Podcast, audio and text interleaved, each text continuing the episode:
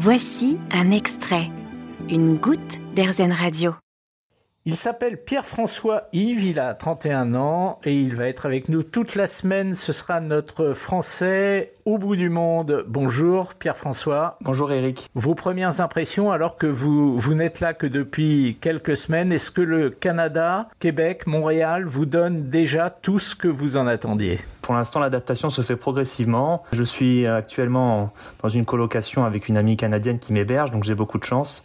Et je vais m'installer dans mon propre appartement dans un mois et demi. Euh, et puis, euh, voilà, je suis à la recherche d'un travail. Donc, euh, l'adaptation se fait progressivement, même si elle a été un peu ralentie par la pandémie et les nouvelles restrictions sanitaires qui ont été mises en place par le gouvernement québécois.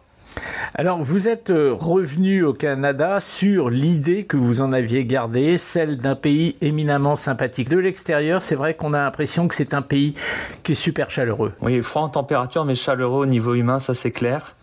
Euh, non, c'est une mentalité très différente de l'Europe. Il y a ce mélange vraiment entre culture nord-américaine différente de l'Europe, mais on reste attaché à la, francophonie. On, on parle français même s'il y a des accents et des expressions différentes. Ça nous maintient d'une certaine façon à notre pays, à notre pays d'origine, la France. Et je pense que c'est ce mélange-là qui fait que euh, il y a aujourd'hui euh, plus de 50 000 euh, Français qui vivent à Montréal ou, et encore plus au Québec. Pierre-François, une dernière question, et puis on va se retrouver tout au long de la semaine, bien sûr. Une dernière question en termes de mentalité, en termes de manière de vivre. Qu'est-ce qui rapproche le français du québécois? Il y a quand même beaucoup de différences, plus que de points communs. Euh, pour moi, les Québécois, ça reste quand même des, des Canadiens, euh, voire des, des, des Nord-Américains. Donc ils ont peut-être par leurs ancêtres des racines européennes, mais je trouve que finalement ils sont très différents de nous. Ils ont une approche humaine qui est différente.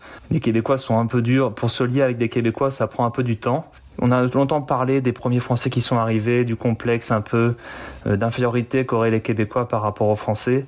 Je trouve que c'est beaucoup, c'est très réducteur. Et qu'aujourd'hui, avec les nouvelles mentalités, la façon dont on communique, les gens se rapprochent un peu plus facilement.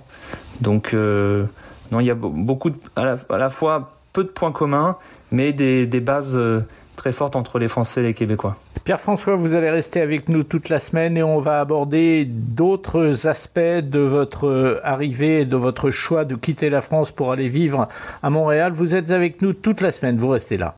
Vous avez aimé ce podcast Erzen Vous allez adorer Erzen Radio en direct.